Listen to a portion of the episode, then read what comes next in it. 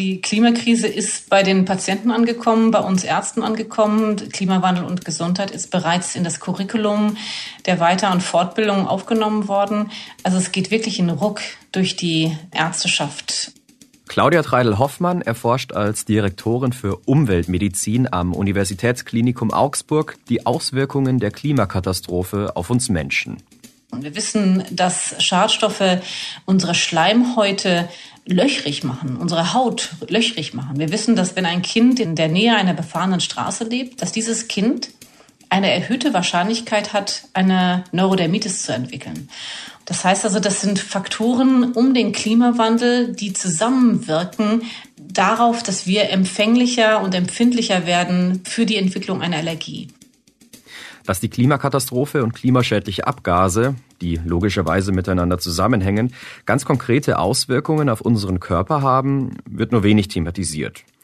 Die Klimakrise, so die Wahrnehmung, zeigt sich vor allem in den schweren Bränden in Griechenland, der Türkei und an der amerikanischen Westküste, die wir gerade sehen, die jüngsten Überschwemmungen in China oder die Extremregenfälle der vergangenen Wochen. Aber wegen der Erhitzung des Planeten müssen wir uns auch in Deutschland auf neue Krankheiten einstellen. Was eben durch den Klimawandel kommt, sind natürlich diese Infektionen und auch die neuen Infektionen, wie zum Beispiel das Westnil-Fiebervirus, was bereits auch bei uns in Deutschland ist. Wir sehen mehr Borreliose. Das sind schon Dinge, die wir durch den Klimawandel sehen. Mit dem Klima verändert sich auch unser Wohlbefinden. Und das schon jetzt. Wie wirkt sich das Klima auf unsere Gesundheit aus? Und wie können wir uns schützen? Wie uns die Klimakatastrophe krank macht. Darüber sprechen wir in dieser Folge Klimabericht neben Claudia Treidel-Hoffmann auch mit Thomas Jelinek vom Berliner Zentrum für Reise- und Tropenmedizin. Das ist der Klimabericht, der Spiegel-Podcast zur Lage des Planeten. Ich bin Sebastian Spalleck. Und ich bin Kurt Stukenberg. Wir sprechen hier über die Klimakrise, was dafür verantwortlich ist und wer jetzt handeln muss. Der heutige Sponsoring-Partner ist die Boston Consulting Group. Keiner kann den Klimawandel stoppen, zumindest keiner allein. Die Boston Consulting Group arbeitet jeden Tag mit Entscheidern aus Wirtschaft, Politik, Gesellschaft, NGOs und Regierungen an einem gemeinsamen Ziel, einer klimaneutralen Welt. Die Boston Consulting Group bringt weltweit Expertinnen und Experten mit Kundinnen und Kunden zusammen, um diese Transformation mit gebündeltem Know-how zu beschleunigen und nachhaltig zu implementieren. Dabei entstehen klimafreundliche und profitable Lösungen. So wird Klimaschutz nicht nur zur gesellschaftlichen Notwendigkeit, sondern zum Treiber von Wettbewerbsvorteilen und wirtschaftlichem Erfolg. Nie war es wichtiger als jetzt, gemeinsam zu handeln. Group Up for Climate. Weitere Informationen auf bcg.com. Kurt ist stellvertretender Leiter unseres Wissenschaftsressorts. Er ist Experte beim Spiegel für die Fragen rund ums Klima. Hi Kurt, warum denkst du, bringen wir die Klimakrise so selten mit unserer Gesundheit in Verbindung? Hi Sebastian. Ja, wir haben eine jahrzehntelange Debatte ja hinter uns gebracht mit der Frage, ob es den Klimawandel eigentlich überhaupt gibt. Und als das dann gerade beendet war, haben wir noch einige Jahre darüber gesprochen, dass es ihn nun zwar gibt, aber dass er ja doch eher in der Zukunft spielt statt im Jetzt. Und jetzt sind wir gerade an dem Punkt, wo wir mehr und mehr feststellen, dass er wirklich da ist, also wir in der Klimakrise sind und wenn man jetzt fordert, dass die Allgemeinbevölkerung jetzt auch noch unmittelbar zugestehen soll oder spüren soll, dass er sogar direkt unsere Gesundheit betrifft, dann glaube ich, ist das einfach etwas, was noch ein bisschen Zeit braucht. Und ich glaube, das hat einfach mit dem Diskurs und seinem Verlauf zu tun. Und natürlich hast du auch wieder die großen Unsicherheitsfaktoren bei der Attribution mit drin. Also die ganz berechtigte Frage, was ist jetzt eigentlich an Gesundheitsfolgen der Klimawandel und was wäre vielleicht ohnehin passiert? Ja, zugegeben, mir selbst ist die Verbindung auch erst seit kurzem klar, aber ist ja auch irgendwie logisch, mit dem Klima verändern sich auch unsere Lebensbedingungen. Warum wird denn die Verbindung Klimakatastrophe Gesundheit denn erst so seit kurzem gezogen? Es kommt natürlich wie so oft darauf an, wen du fragst. Ne? Also Experten beschäftigen sich damit natürlich schon viel länger und auch in anderen Ländern ist die Lage anders. Wir sprechen bestimmt nachher noch über Frankreich und die Hitzewelle 2003. Da gab es damals rund 70.000 Todesopfer in Europa. Und in unserem Nachbarland war das damals eine Riesendebatte und es ging auch los, dass die ersten Experten von einer Verbindung gesprochen haben zwischen Klima und diesen Todesfällen. Und das ist jetzt eben 20 Jahre her, also eben da schon sehr lange Thema. Aber in der breiten Masse hierzulande ist das aus meiner Sicht tatsächlich noch ein junges Thema, wenn überhaupt. Mhm, und auf was sollen wir uns jetzt deiner Meinung nach schon besser mal einstellen? Zum Beispiel auf Krankheiten, die bisher nur in ganz anderen Ländern, also heißen tropischen Regionen grassieren. Mit denen könnten wir auch hier bald rechnen. Das ist ein kleiner Raum, der sehr vollgestopft ist mit Geräten und Material. Normalerweise ist noch ein Mikroskop hier, mit dem wir eben die einfachsten Untersuchungen machen können, also einfach mikroskopieren im Blut, zum Beispiel bei Malariaverdacht, das ist ja ein häufiges Thema. Das ist Thomas Jelinek, der medizinische Direktor des Berliner Zentrums für Reise- und Tropenmedizin. Da zeigt er mir gerade ein Labor. Es ist vollgestellt mit vielen medizinischen Geräten. Geräte, die man braucht, Zentrifugen, um eben das Blut zu trennen, wenn man es aufbereitet. Eine Arbeitsfläche, wo man halt geschützt arbeiten kann, damit man sich nicht selber infiziert. Einen minus 70 Grad Eisschrank, um die Proben zu deponieren, diverse andere. Im Tropenmedizinischen Zentrum kann man sich vor internationalen Reisen impfen lassen. Und Reiserückkehrer mit einem Verdacht auf eine Tropenkrankheit werden dort behandelt. Bei tropenmedizinischen Untersuchungen ist vieles am Labor sehr einfach weil viele Erreger groß sind. Also man kann die durchs Mikroskop gut sehen, man muss das Blut nur aufbereiten. Ich habe Thomas Jelinek gefragt, woher die Leute kommen, mit denen er in seiner Praxis zu tun hat. Wir versorgen die ganze Welt. Also es gibt praktisch kein Land, aus dem wir nicht irgendwann mal Patienten gesehen hätten, aus ganz unterschiedlichen Gründen. Aber die allermeisten kommen natürlich aus Asien. Südasien, Ostasien, Südostasien aus Afrika. Westafrika sicherlich im Anteil etwas höher relativ als andere Gebiete oder Lateinamerika, also tropische Gebiete, in denen man sich entsprechende Infektionen einfach auch leichter einfängt.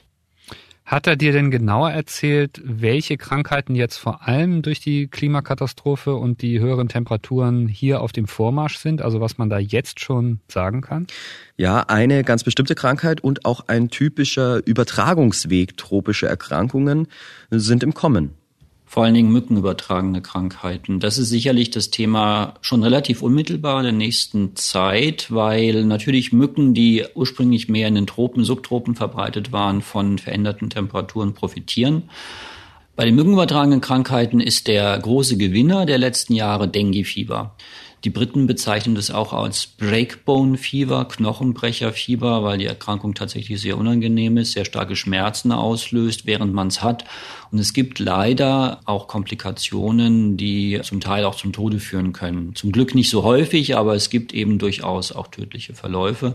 Und Denguefieber hat massiv, wirklich fast explosionsartig zugenommen in den, in den Tropen, insbesondere Lateinamerika, Philippinen und Südostasien war in den letzten Jahren sehr stark betroffen. Und wir hatten auch bereits Übertragungen in Europa, weil die Mücken eben auch nach Europa eingewandert sind. Also es gibt diese Fälle schon hier, schon jetzt. In Europa gibt es diese Fälle bereits. In Deutschland hatten wir noch keine direkte Übertragung von Denguefieber. Wir haben Reisende, die krank zurückkommen. Das kennen wir schon seit vielen Jahren. Wir haben aber eben aus Frankreich, Italien, Kroatien, Spanien gelernt, dass das Potenzial vorhanden ist und dass die Übertragung stattfinden können. Dafür braucht es einfach Leute, die mit dem Virus im Blut im Sommer, wenn die Mücken unterwegs sind, dann gestochen werden, die Mücken anstecken und dann können eben auch andere Menschen angesteckt werden. Neben Denguefieber sind die beiden anderen wichtigen das Chikungunya-Fieber und das äh, Zika-Virus, was auch durch dieselben Mücken übertragen werden kann. Und insbesondere Chikungunya ist in Europa auch schon unangenehm aufgefallen. Und neben diesen verschiedenen Fieberarten gibt es noch andere Krankheiten, die mit der Klimakrise zusammenhängen. Und die sind zum Teil auch schon hier in Deutschland aufgetreten. Beispielsweise das West-Nil-Virus. Das macht eine Entzündung des Gehirns im Einzelfall sehr gefährlich tatsächlich. Das liegt tatsächlich auch an, der, an dem veränderten Klima, weil West-Nil-Virus ist eigentlich ein Virus, das in Zugvögeln vorkommt und in denen, soweit wir wissen, keine Schäden anrichtet. Es reist einfach mit denen und wird von Mücken übertragen. Mücken, die wir auch haben hier bei uns auf den Feldern. Traditionell war es immer so, dass diese Zugvögel von Nordeuropa über den Osten Europas und durch Russland ums Schwarze Meer herum dann übers heilige Land nach Afrika gezogen sind. Und entlang dieser Route gab es dann auch Übertragungen von diesem Virus auf den Menschen. Teile der Zugvögel haben aber ihre Reiserouten geändert. Die fliegen jetzt nicht mehr nach Afrika, weil eben die Winter bei uns milder sind, sondern fliegen nur noch nach Spanien und fliegen deswegen von ihren Brutgebieten im Sommer quer über Europa nach Spanien und rasten dabei auf dem Weg auch in Deutschland. Und deswegen gab es in den letzten Jahren tatsächlich Übertragungen dieses Virus über unsere Mücken, die wir haben, auf Menschen in Deutschland, weil die Zugvögel halt anders fliegen und deswegen das Virus mitbringen. Mücken sind ja das eine, aber es gibt auch noch andere Krankheitsüberträger, auf die wir in Zukunft besser mal achten müssen. Es gibt eigentlich eher tropische, subtropische Zecken, die bei uns eigentlich gar nicht groß vorkommen bisher, die jetzt beobachtet worden sind. Und die können auch wieder Krankheiten übertragen, die zum Teil sehr gefährlich sind, wie das Krim-Kongo-hämorrhagische Fieber zum Beispiel. Das ist mittlerweile auch in Spanien aufgefallen an einzelnen Patienten und theoretisch könnte das hier auch passieren. Ich denke aber, dass das einfach noch nicht so wahrscheinlich ist wie diese mückenübertragenen Krankheiten. Ja, Mücken und Zecken fühlen sich ja besonders wohl, wenn es heiß ist und viel Regen fällt. Und das sind jetzt ja zwei Dinge, die unglücklicherweise von der Klimaerwärmung gefördert werden. Und auch die Zeckenpopulationen steigen, was auch zu einer höheren Anzahl an Borreliose-Erkrankungen und Gehirnhautentzündung führen kann. Und so wundert es jetzt vielleicht auch nicht, dass 2020 zum Beispiel schon mal ein FSME, also Gehirnhautentzündungsrekordjahr war. Und auch unsere Meere und Seen können zur Gefahrenquelle werden, sagt Jelinek. Also Wärme und Feuchtigkeit natürlich, ne? also mehr Regenfälle zum Beispiel. Das spielt auch eine große Rolle, weil sich dann Mücken und auch Zecken wohler fühlen einfach. Man wird sicherlich sehen an den Meeren bei uns, also Nordsee, Ostsee, dass es auch eine Veränderung geben wird. Die Meere werden ja auch wärmer. Das heißt, wir haben zum Beispiel mehr zu tun mit Quallen auch mit potenziell giftigen Quallen, die es früher in diesen Gewässern eigentlich so gut wie nicht gab. Es sind zum Beispiel portugiesische Galeeren, das sind große Quallenkolonien, die sehr giftig sind und die es früher im Wesentlichen nur im warmen Gewässern, also Pazifik oder Südatlantik gab, sind bereits beobachtet worden, im Atlantik, auch in nördlicheren Gebieten. Zugegeben, ich glaube, die wenigsten sind wirklich aktiv von giftigen Quallenkolonien betroffen. Aber in unseren Gewässern und Seen können sich bei Wärme auch Krankheitserreger ausbreiten, die man gar nicht sieht. Wir hatten in den letzten Jahren auch vermehrt zu tun mit bakteriellen Infektionen im Wasser, zum Beispiel Vibrionen, das sind Bakterien, die im Meerwasser einfach auch vorkommen und die dafür auch eine gewisse Wärme brauchen. Und dann, wenn sie vom Menschen aufgenommen werden, weil die Wasser verschlucken, eben zum Beispiel recht unangenehme Durchfallinfektionen machen können. Cyanobakterien oder Blaualgen sind äh, nochmal ein anderes Thema. Das, äh, das kann bei Kontakt, kann es zu äh, Reaktionen kommen.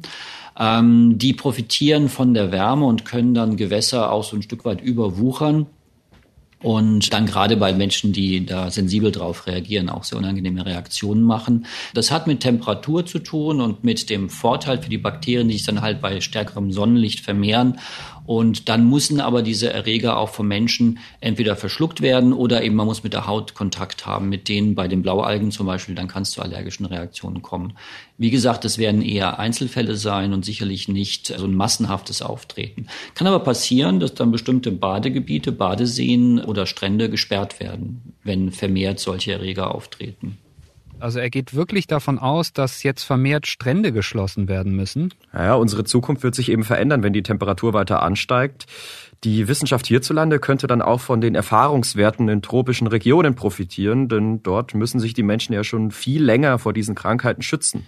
Es wird tatsächlich mit Nachdruck schon in den letzten Jahren an Impfstoffen gegen Dengue-Fieber, gegen Chikungunya, auch gegen Zika gearbeitet.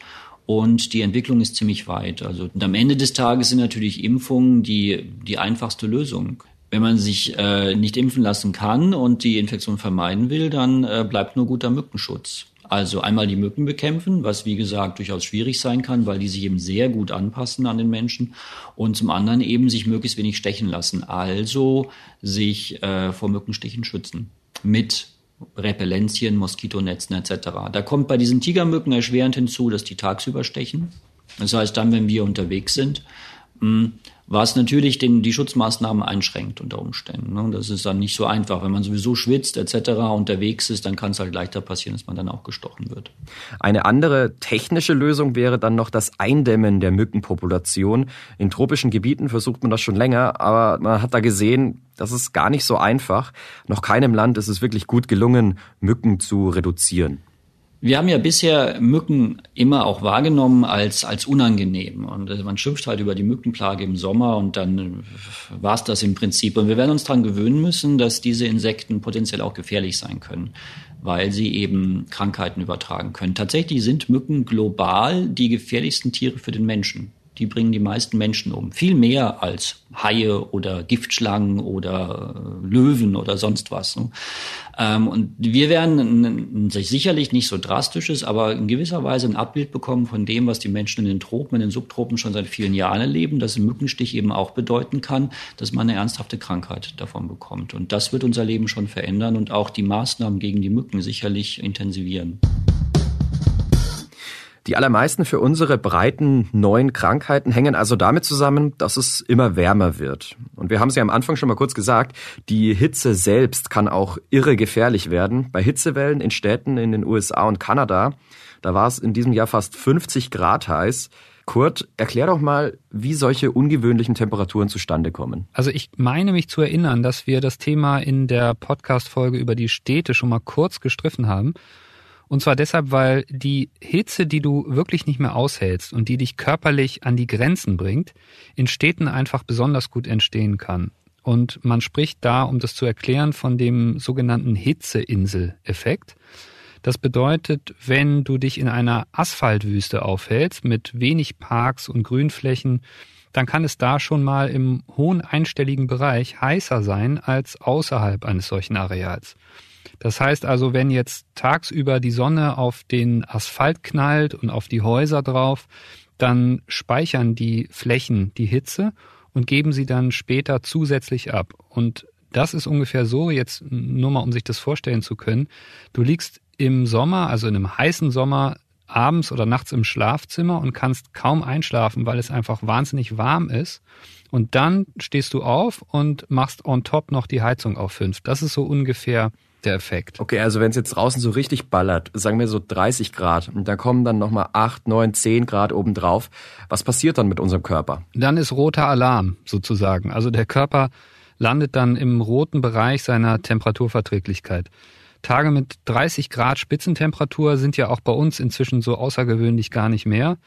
Und wenn die Kerntemperatur des Körpers dann 41 Grad übersteigt, dann wird es gefährlich. Wenn dann auch noch die Luftfeuchtigkeit hoch ist, funktioniert die Temperaturregulation des Organismus über das Schwitzen nicht mehr so richtig und dann ist der Hitzschlag nicht mehr weit. Hm, und welche Personengruppen sind da besonders betroffen?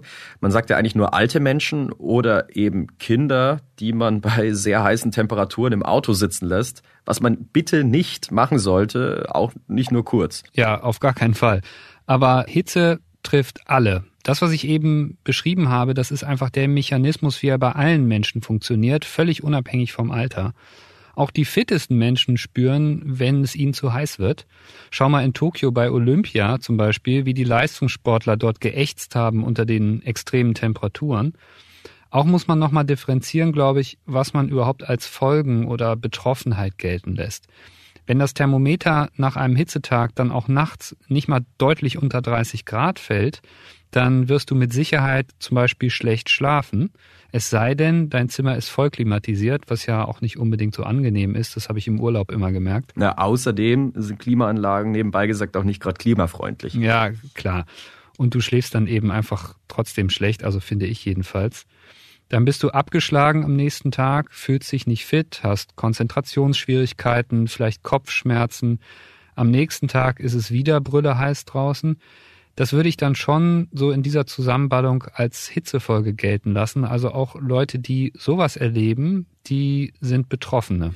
Ja, aber bei den olympischen Sportlern oder schlechtem Schlaf, da geht's ja jetzt nicht um Leben und Tod wie bei älteren Menschen. Ja, klar. Also du hast auch bei Hitze, wir kennen die Terminologie jetzt von Corona, natürlich diese sogenannten vulnerablen Gruppen. Also diejenigen, die besonders und dann auch ernsthaft gefährdet sind. Und da hast du recht, das betrifft auch hier ganz stark alte und vorerkrankte Menschen. Und bei letzteren ist es dann eben so, dass sich ihr ohnehin angeschlagener Allgemeinzustand bei starker Hitze nochmal deutlich verschlimmern kann. Und von welchen Vorerkrankungen sprechen wir da? Also was ist da besonders kritisch im Zusammenhang mit Hitze? Also wir reden da von Diabetikern, von Nierenkranken, Menschen, die unter Adipositas leiden oder unter multipler Sklerose.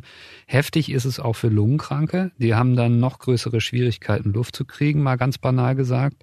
Und das ist schon gravierend. Also wenn man das alles mal zusammenträgt, also die Anzahl von deutlich Betroffenen mit Vorerkrankungen plus die Alten und dann eben das Wissen, dass Hitzewellen und starke Hitzewellen durch den Klimawandel zunehmen und länger andauern. Die Experten sagen, dass Hitzewellen in Deutschland wahrscheinlich sogar das stärkste klimabedingte Gesundheitsrisiko sind.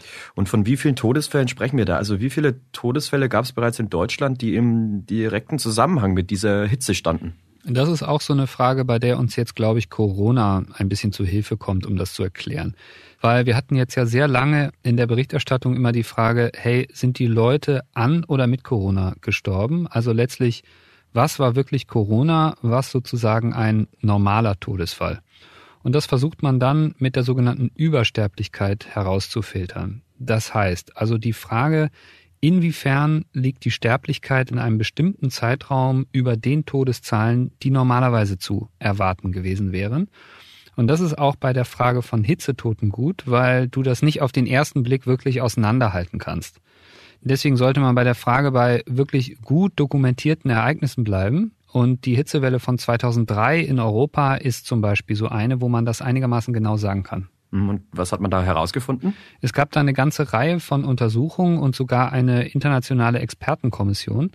Die hat dann mit vier Jahren Abstand einen Befund vorgelegt und der lautet, der Hitzewelle zuzuordnen sind alleine im August 2003 in mehreren europäischen Ländern ungefähr 70.000 Todesopfer. Wir haben das beim Spiegel in einem Beitrag mal die vergessene Jahrhundertkatastrophe genannt weil es tatsächlich eine der größten Naturkatastrophen in der Geschichte des Kontinents war. Ja, wie eingangs erwähnt, wir denken bei Naturkatastrophen halt meistens an Fluten oder Erdbeben. Ja, aber wenn das keine Naturkatastrophe ist, dann weiß ich ehrlich gesagt auch nicht mehr. Also wir hatten da in Europa in der Spitze Temperaturen von mehr als 47 Grad und in Deutschland gab es mehr als 7000 Tote. Besonders heftig getroffen hat es aber Frankreich. Und Mitte August, so haben wir das damals in dem Artikel, den ich eben meinte, beschrieben, da stiegen dann die Temperaturen in Frankreich zum allerersten Mal über 39 Grad, also im Rahmen dieser Hitzewelle zum allerersten Mal. Und da sind allein an einem Tag in Paris 40 Menschen einfach leblos auf der Straße zusammengebrochen. Und in den Krankenhäusern war dann auch ziemlich schnell absoluter Notstand. Ja, wie kommt es, dass jetzt im Vergleich zu den Corona-Toten so wenig darüber gesprochen wird, Warum wird das, ich sag mal, einfach so hingenommen? Ich würde behaupten, aus mehreren Gründen. Also, wie gesagt, gab es ja auch bei den Corona-Toten über Monate die Diskussion, ob das sozusagen echte Corona-Tote sind. Aber ansonsten ist das weltweit grassierende Virus ein offensichtliches Ereignis, also ein neues Phänomen. Und weil es weltweit passiert und jetzt anderthalb Jahre andauert, kannst du die Dimensionen natürlich auch nicht so gut vergleichen. Aber Hitze hat es ja immer gegeben. Also heiße Sommer kennt man halt einfach, dass du jetzt, um beim Beispiel von 2003 zu bleiben, plötzlich eine Schwelle überschritten hast, ab der du wirklich sagen musst, okay, das hier ist eine eklatante Häufung von Hitzetoten, muss sich, glaube ich, in der öffentlichen Wahrnehmung auch erstmal durchsetzen. Und es ist ja jetzt auch nicht so, dass alle einen Extremsommer nun irgendwie ausnahmslos schlecht finden, das, was sich da negativ auswirkt in den Krankenhäusern, in den Pflegeheimen, das muss auch erstmal in der Deutlichkeit einfach durchdringen. Und drittens denke ich, dass eine Hitzewelle wie die 2003 heute vollkommen anders wahrgenommen würde, und zwar eben wegen der Klimakrise. Glaubst du das wirklich? Für manche Politikerinnen und Politiker sind das ja nach wie vor nur Ungereimtheiten beim Wetter. Naja, wie gesagt, die Hitzewelle damals, die ist jetzt fast 20 Jahre her und wir sind in der Sensibilität ja als Gesellschaft jetzt viel weiter. Also ich kann mir heute echt nicht vorstellen, dass zum Beispiel in der Berichterstattung die Meldungen über explodierende Besucherzahlen in Freibädern jetzt irgendwie die Webseiten und Zeitungen dominieren würden, sondern natürlich würde sofort die Frage gestellt, was kann die Forschung sagen? Wie wirkt hier der Klimawandel? Was ist da genau los? Wo sind die Verbindungen? Und das war damals einfach noch anders. Also das Gros der Forscher oder vielmehr das, was öffentlich angekommen ist, hat zu dem Zeitpunkt erst vorsichtig angefangen, ein solches einzelnes, herausstechendes Ereignis mit der planetaren Erwärmung direkt in Verbindung zu bringen. Und heute würde sowas eben ganz anders, glaube ich, rezipiert werden. Mhm. Was kann denn jeder und jede Einzelne von uns tun und worauf müssen vielleicht auch speziell ältere Menschen achten, um sozusagen bei dieser Entwicklung sich zu schützen? Also auf der persönlichen Ebene gibt es da ein paar Warnzeichen, auf die man auf jeden Fall achten kann. Also das sind Erschöpfungsgefühle, starke Blässe oder starke Röte, auch Übelkeit zählt dazu, Kurzatmigkeit. Das ist jetzt alles nicht wahnsinnig spezifisch, also das könnte auch alles andere Gründe haben, aber das sind zumindest so Dinge, wo man dann, wenn die auftreten und es gleichzeitig irgendwie sehr warm ist draußen, auf jeden Fall eher schneller als später handeln sollte, vor allem bei älteren Menschen. Und für die Angehörigen wird, ich habe das nochmal nachgeguckt, von der Bundeszentrale für gesundheitliche Aufklärung zum Beispiel auch empfohlen, einfach häufiger Besuche einzuplanen, damit man früher erkennt, ob es Anzeichen von starker Hitzebelastung gibt.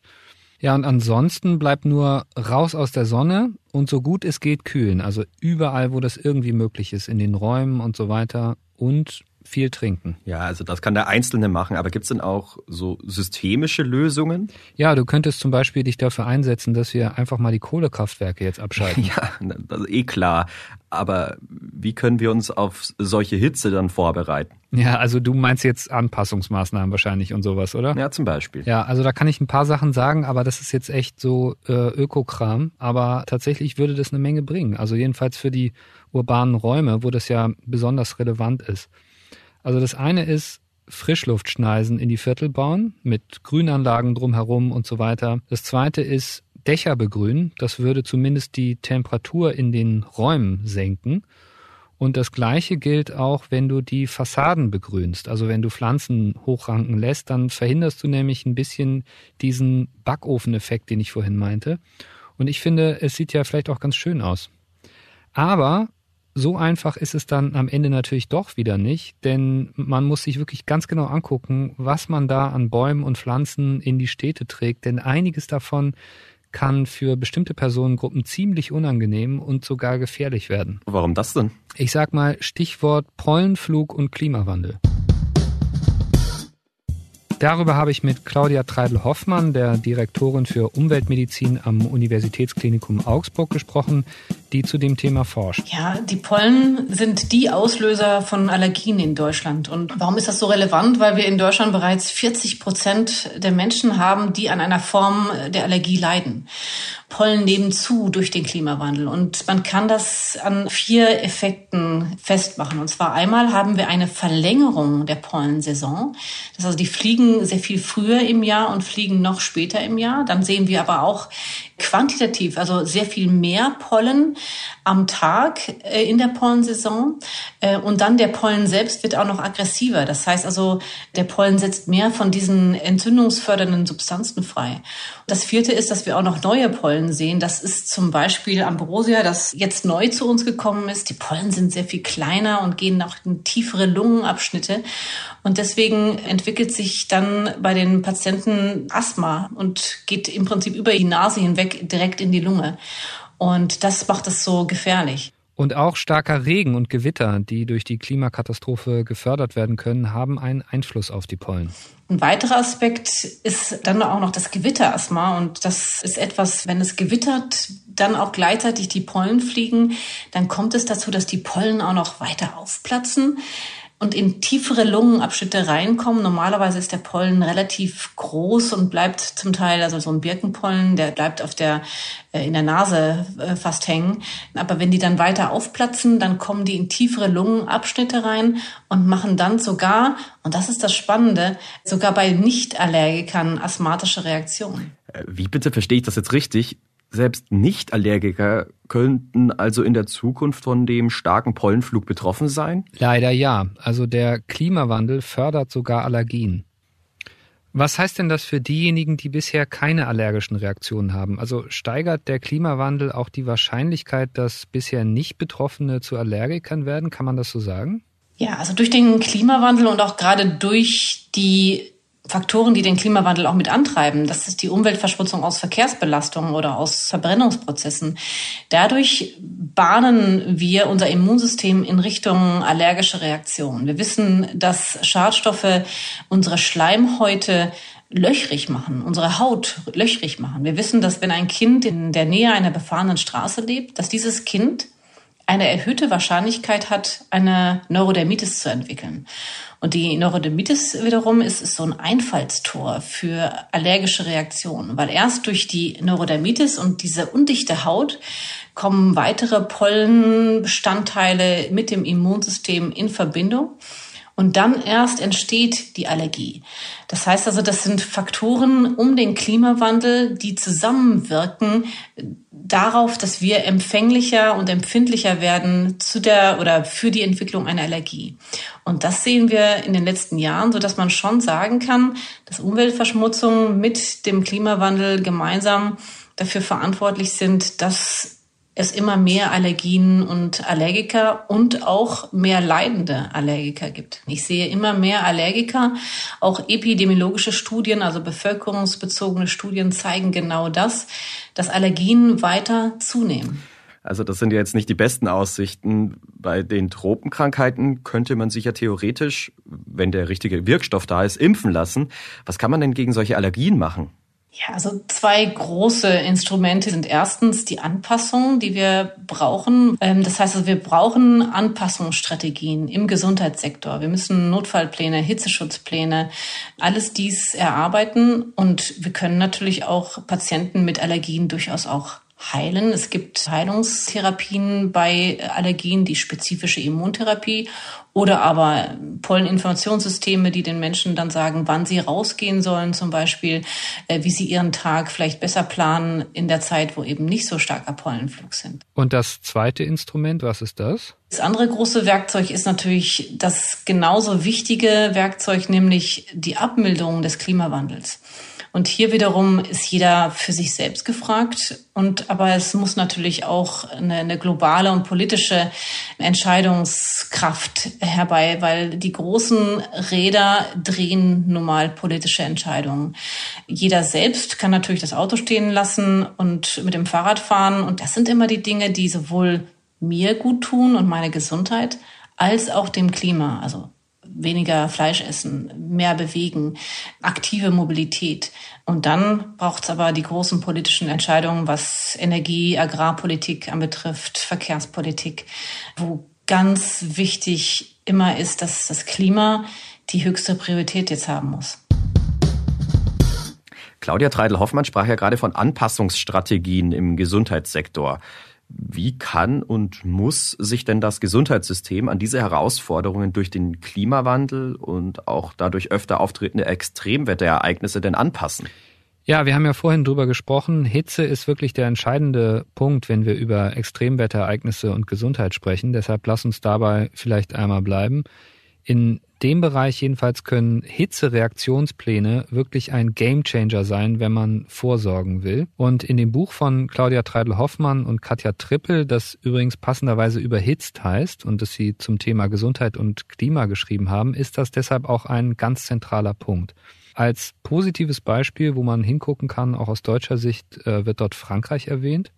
Die haben nämlich nach dem Hitzesommer 2003 das Thema wirklich angegangen und inzwischen gibt es da einen Maßnahmenplan, bei dem jeder genau weiß, was zu tun ist, wenn eine echte Hitzewelle anrollt. Okay, und wie sieht dieser Maßnahmenplan aus? Was muss man da tun? Also die Betreiber in den Pflegeheimen müssen zum Beispiel schon in den Frühsommermonaten damit beginnen, Ventilatoren und Infusionen gegen Dehydrierung bereitzustellen. Und die Bürgermeisterinnen und Bürgermeister sind verpflichtet, Listen mit den Risikopatienten in ihrem Einzugsgebiet zu erstellen, damit dann, wenn wirklich es warm wird, schnell klar ist, in welchen Haushalten besondere Gefahr droht. Und wenn die Welle dann kommt, dann geht es eben los, dass Behördenmitarbeiter Listen abtelefonieren und sich erkundigen, wie es den Leuten geht und wenn das nötig sein sollte, dann sogar vorbeischauen, um zu prüfen, ob die Hilfe brauchen. Ja, das klingt ja echt sehr sinnvoll. Und wie sieht das Ganze dann in Deutschland aus? Also was ich da mitgenommen habe, ist es so, dass die Sache ein bisschen komplizierter ist, auch vielleicht nicht direkt vergleichbar mit Frankreich, weil wir ja viel föderaler organisiert sind. Und hier gibt es in einigen wenigen Städten tatsächlich inzwischen auch solche Hitzereaktionspläne mit ähnlichen Maßnahmen, also zum Beispiel in Offenbach, Mannheim oder Köln etwa. Aber flächendeckend und zentral gesteuert ist das zumindest noch nicht. Wir können uns aber in den nächsten Jahren darauf einstellen, dass mehrere Bundesländer solche Pläne erstellen werden, wenn es immer heißer wird. Wir können uns in den nächsten Jahren also leider auf einiges gefasst machen und wir haben jetzt gerade global etwa 1,1 bis 1,2 Grad Erwärmung ungefähr und wir sehen jetzt schon Hitzewellen, Krankheiten, die wir bisher noch nicht hatten und nicht zuletzt Umweltkatastrophen, die der Klimawandel wahrscheinlicher macht. Und wenn die Temperaturen jetzt ungebremst weiter steigen, wird sich das alles noch verstärken. Das Besondere beim Klimathema ist ja, natürlich gibt es noch andere Themen, aber es gibt eben kein anderes Thema, das alle anderen Themen definiert. Und das gilt eben auch für Gesundheit. Also Klima und die Veränderung des Klimas definiert halt auch die Gesundheit ein Stück weit mit. Also heißt das, um Bürgerinnen und Bürger zu schützen, müssen alle Länder eigentlich jetzt handeln und eins machen, Emissionen runter und zwar sofort. Das war der Klimabericht, der Spiegel-Podcast zur Lage des Planeten. Die nächste Folge gibt es am kommenden Dienstag auf spiegel.de, Spotify, bei Apple Podcasts und in allen üblichen Podcast-Apps. Über Feedback und Themenvorschläge freuen wir uns. Einfach eine Mail schreiben an klimabericht.spiegel.de. Moderiert wurde diese Sendung von Kurt Stukenberg und mir, Sebastian Spalleck. Wir wurden unterstützt von Ole Reismann und Olaf Häuser. Produktion und Musik übernahm Philipp Fackler. Hier noch einmal ein Hinweis des heutigen Sponsoring-Partners, der Boston Consulting Group. Der Klimawandel ist eine der größten Herausforderungen unserer Zeit. Zu groß für den Einzelnen, aber nicht zu groß, wenn viele gemeinsam als Gruppe handeln. Davon sind wir von der Boston Consulting Group überzeugt. Wir arbeiten mit Akteurinnen und Akteuren aus Unternehmen, NGOs und Regierungen zusammen, um eine dekarbonisierte, nachhaltige Welt zu schaffen. Es ist jetzt Zeit für gemeinsames globales Handeln. Group Up for Climate.